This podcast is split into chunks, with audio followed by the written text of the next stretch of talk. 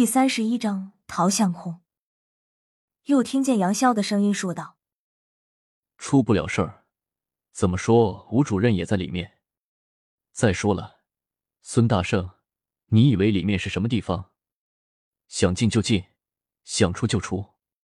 身后路只要有人进去了，里面是什么状况，就连设局的人都控制不了。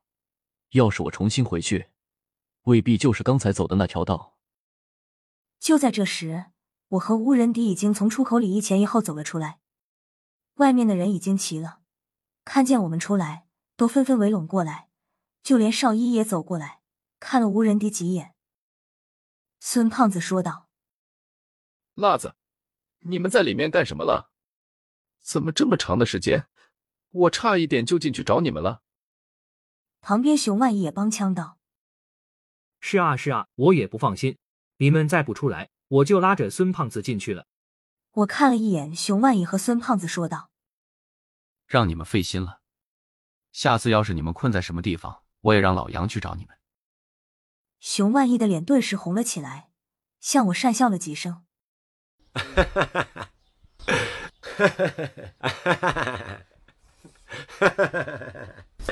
倒是孙胖子，他也笑了几声，道。都是自己兄弟，怎么那么见外？拉子，说说，你和吴主任怎么这么长时间才出来？我苦笑了一声，看了一眼吴仁迪，他正和杨潇在一旁小声的耳语着，完全没有心思搭理我们。这时，西门恋和米荣亨也走过来，他们四个一起向我问长问短，最后我推说是因为杨潇给的香断了。我和我吴仁迪才会在里面耽误了一会儿，里面无关紧要的我都说了，只是我和吴仁迪的问答游戏还有林思涵的事情，那自然是不会说的。我偷偷看了邵一一眼，这小丫头可能是吓的，脸色已经煞白，不过就这样还是一直看着吴仁迪。他对吴主任的态度已经起了变化，不再是冷冰冰爱搭不理的，眼角眉梢里还多了一种我无法形容的感觉。我心里咯噔一下，不会吧？不是由恨生爱了吧？你可千万别有那种想法。我正胡思乱想的时候，吴仁迪和杨潇那边有了结果，还是杨潇出头，他倒是没废话。人齐了，继续向前走吧。向前走，我这才反应过来，出来就被孙胖子他们几个围住了，周围是什么状况？我竟然一无所知，这就有点说不过去了。再怎么，我也是特种部队出身。好在天眼也重新打开了，周围虽说黑漆漆的，对我也没有什么影响。我大概看了一圈，这里是刚才那四个分岔路的汇总处，前方是一个类似仓库的地方，不过里面的东西好像已经被人搬走了，只留下几十个空木箱子散落在各个角落。我正看着。冷不防，身边的孙胖子凑过来了，他压低了声音说道：“麻子，不是我说，乌漆麻黑的，你这是看什么呢？”孙胖子他看出来了，我吓了一跳。吴仁迪嘱咐过我，天眼重新打开的事，先不要泄露。我只能嘴上敷衍道：“天眼都没有了，我能看什么？谁知道这前后左右什么时候能跳出来个什么东西盯紧了？一旦出事，不至于手忙脚乱。”哦，孙胖子答应了一声，再没有说话。从他的语气里能听出来，他还是将信将疑。和下来时的队形一样，杨潇打头，米荣亨殿后，吴仁迪在中间。杨潇二话不说，直奔仓库的底部，一直走到了墙根处，才停住脚步。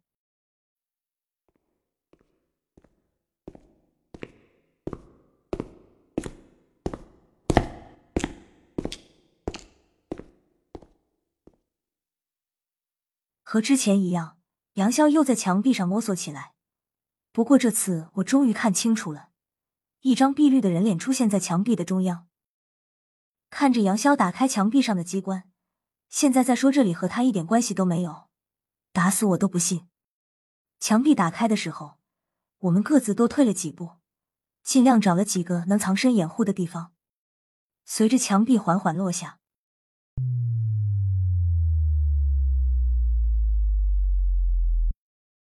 里面的景象出现在眼前，和外面一团漆黑不一样。墙壁里面灯火通明，我看得清楚，里面是一个祭坛，和云南水帘洞里的滇国祭坛一样，在中心处竖立着一个人头塔。我偷看了杨潇一眼，对这一切他没有感到丝毫意外。他一脚跨进祭坛时，嘴里突然放声喊道：“里面的是姓赵的，还是姓陶的？出来！”老杨疯了。孙胖子掏出了手枪，我还以为他要冲过去，没想到他回头对我说道：“辣子，你不上吗？”我翻了翻白眼，说道：“大圣，你要是不敢上，就别摆姿势。”还没等我有所行动，米荣亨已经抽出甩棍，跟在了杨潇的身后。到底是做过几天的同学，他和杨潇的关系比熊万义他们要近一些。接着，吴仁迪竟然扶着邵依依也进了祭坛，见吴主任也进去了，我和孙胖子，还有熊万义和西门烈哥俩都不再犹豫，也跟了进去。进到祭坛里面，立刻有一种回到了水帘洞祭坛的感觉。这两个祭坛，不论是布局还是细节，几乎是一模一样，唯独缺少了滇国祭坛中那几具干尸。拉子，这到底是鬼道教还是云南的那个什么祭坛？孙胖子向我问道：“我也拿不准了。女子学院地底下怎么还会有这样的地方？看这规模和架势，绝对不可能是这几年才建起来的。当年女子学院是怎么建起来的？建校挖地基时，不可能看不见地下这么大的一个工程。我好像闻出来某种阴谋的味道。”那边孙胖子还在不依不饶：“辣子，你倒是给个说法。”怎么说？你也知道一点鬼道教的东西，说说。我转回头看了他一眼，说道：“杨潇知道得比我清楚，你去问他吧。”孙胖子撇了撇嘴：“你这不是废话吗？你自己看看，杨潇在干什么？就差骂大街了。”这时的杨潇还在喊着，不停的让姓赵或姓陶的人出来。听他话里的意思是，这里的一切都和这两个人有着莫大的关系。不过吴仁迪的反应，我有点看不透。他没有制止杨潇的意思，只背着手看着前方。他看的方向正好是水帘洞里暗示的位置。如果这里有的话，就在杨潇喊完一轮时，前方密室的门突然打开了，一个男人走了出来。这人看上去二十多，不到三十岁的年纪。一脸的倦容，我看着眼熟，这不是我们班上那位数学老师的男朋友吗？就知道鬼道教这点微末伎俩难不住你。男人出来之后，做了一个我们匪夷所思的动作，他竟然跪在地上给杨潇磕了一个头，道：“鬼道教不孝十四代弟子陶向空见过开山祖师爷。”开山祖师爷。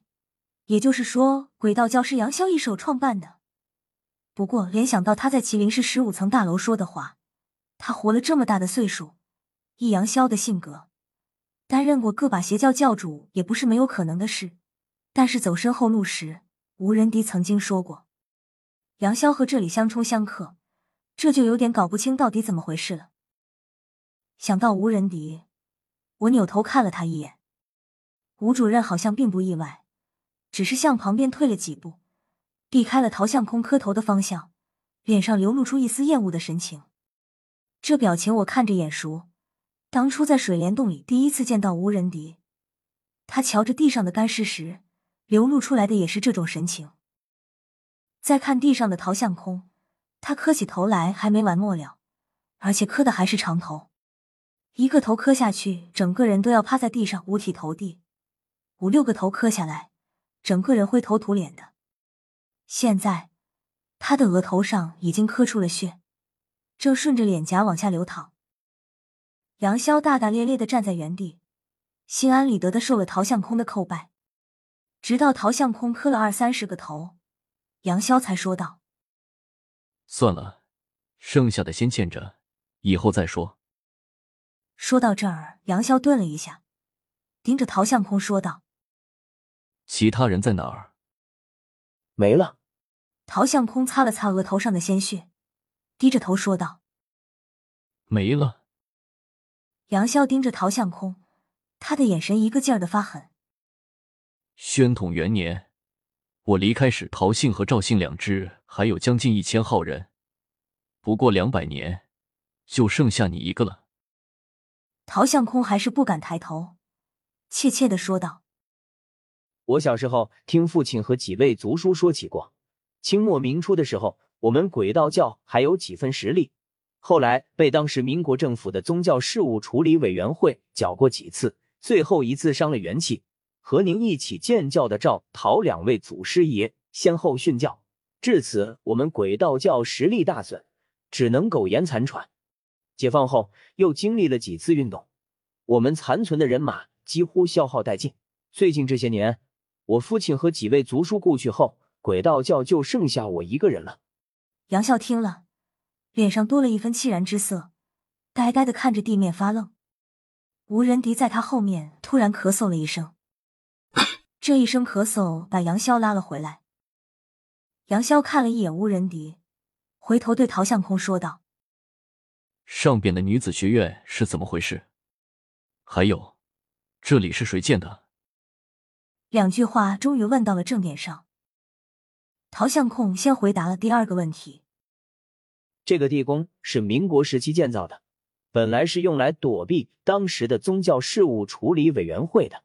建造的初期。”赵德军祖师爷参考您以前总坛的设计建造的，只是在细节上加了一点他个人的想法。想法？他想的怎么都是针对我的方法？杨潇冷笑一声，打断了陶向空的话。只是他没想到，我也在防着他。看着有点尴尬的陶向空，杨潇哼了一声：“你接着说。至于上面的女子学院吗？”陶向空叹了口气，犹豫了一下，才说道：“当时我们也不想这样，只是箭在弦上，不得不发。刚才我说我的父亲和族叔相继故去，说的并不准确，具体是怎么样，您自己看吧。”说着，陶相控走到前面的墙壁边，在墙上不知道按动了什么机关，整个密室的墙壁都慢慢的缩进了地下，整座密室都展现在众人面前。密室里面是一层一层的格子，格子里面躺着百十来具干尸，和在云南水帘洞里遇到的干尸一模一样。我和孙胖子面面相觑。水帘洞之后的一段时间，我们俩几乎天天都在做噩梦。最近一段时间总算消停了，没想到这里又开始了。杨潇见到干尸的吃惊程度，比我和孙胖子有过之而无不及。干尸出现的一刹那，杨潇的面色变得煞白。他快速的后退了几步，差一点撞到站在后面的米荣亨。杨潇稳了一下心神，几乎声嘶力竭的对陶相空喊叫道：“这干尸是怎么回事？”陶相空说道：“六十年代刚开始运动的时候，我们鬼道教散落在全国各地，还有一百多人。我父亲和几位族叔想要重整鬼道教，便联系了各地的教友。”不过当时已经没有什么人还对鬼道教有期待，无奈之下，我父亲认为重整鬼道教的关键是请创教祖师爷再次出山。根据教义上面的记载，我父亲和叔叔们去了云南您的故乡，找寻您的下落。虽然没有找到您，但他们却带回来了一个长生不死的仙方。他们用了那个仙方，就变成了这个德行。杨潇的眼角一个劲儿的抽搐。他对这些干尸的厌恶，并不比无人敌少多少。是，陶相空说道：“我父亲把全国的教友聚集到了这里，本来想一起长生不死的，没想到最后全部成了这个模样。那么你呢？”杨潇对着陶相空说道：“他们都用了那个仙方，你怎么没用？”陶相空解释道：“我当时大病了一场。”刚刚痊愈，怕我身子骨弱，承受不了仙方药性。我父亲打算让我先静养一阵，然后再使用仙方的。没想到我就靠一场大病躲过了一劫。他二人一问一答，我们几个都没有上前插话的意思。